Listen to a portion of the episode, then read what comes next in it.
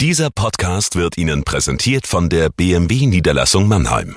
Bei uns finden Sie die größte Auswahl an BMW Neu- und Gebrauchtfahrzeugen in der Metropolregion Rhein-Neckar. Darüber hinaus sind wir Ihr Kompetenzzentrum für Elektromobilität. Überzeugen Sie sich selbst und besuchen Sie uns. Auch online unter bmwmannheim.de. Wir heißen Sie herzlich willkommen. Und jetzt viel Freude beim Zuhören. Jagoda Marinic in Kooperation mit dem Mannheimer Morgen. Das Corona-Tagebuch. Das hat jetzt fast 20 Ausgaben gehabt, 20 Tage, die wir hier gemeinsam durch die Lockdown-Zeit gegangen sind. Und man kann sagen, es ist ein bisschen vorbei. Heute also öffnen 800 Quadratmeter Läden, das heißt Läden, die bis zu 800 Quadratmeter groß sind. Es bewegt sich einiges, erste Klassen treffen sich. Das heißt, wir verabschieden uns aus dieser Normalität der letzten vier Wochen, die für alle extrem anstrengend war, und gehen jetzt mal ins nächste. Das ist nicht unumstritten, das wird heftig debattiert. Ich habe darüber nachgedacht, was das heißt jetzt, auch dieses Risiko einzugehen, was sicher viele Menschen endlich erleichtert. So viele Unternehmen haben Kurzarbeit angemeldet. Es geht darum, natürlich alle wünschen sich die Welt, wie sie war, zurück. Gleichzeitig ist die Frage, wie gehen wir zurück? Lernen wir etwas aus der Krise, auch für den Umgang mit anderen Krisen? Oder geht alles zurück auf normal oder warten wir in diesen normalen Wahnsinn der Zeit vor Corona zurückzugehen. Die kleine ähm, Kolumne heute also beschreibt dieses ja, Lockdown ja oder nein, was ist das Risiko?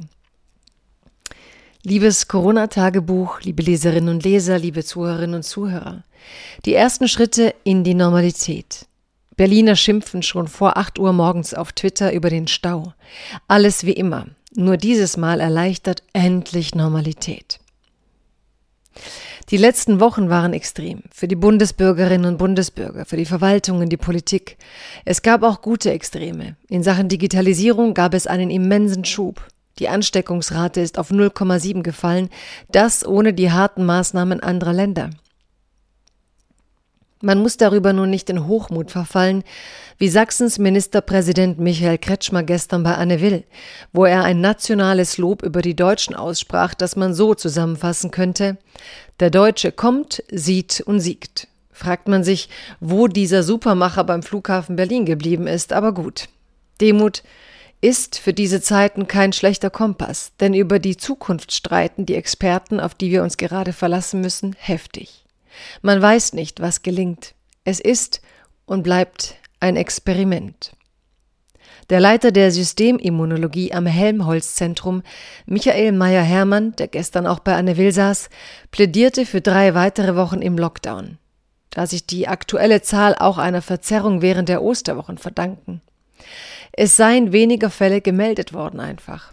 Er fürchte eine weitere Explosion der Infektionen, insbesondere durch die Schulöffnungen.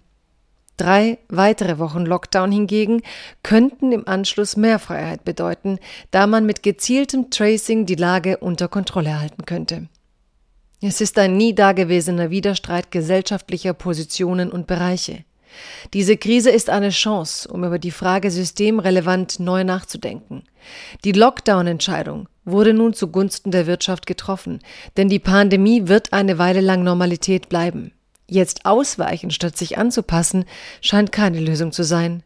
Doch wie gehen wir mit den einzelnen Bereichen um ab jetzt? Und was sagt das über unsere Werte aus? Der frühe Stau in Berlin ist schon einmal kein hoffnungsvolles Zeichen. Alles wie immer? Lieber nicht. Nutzen Sie den Neustart für wirklich Neues und bleiben Sie gesund.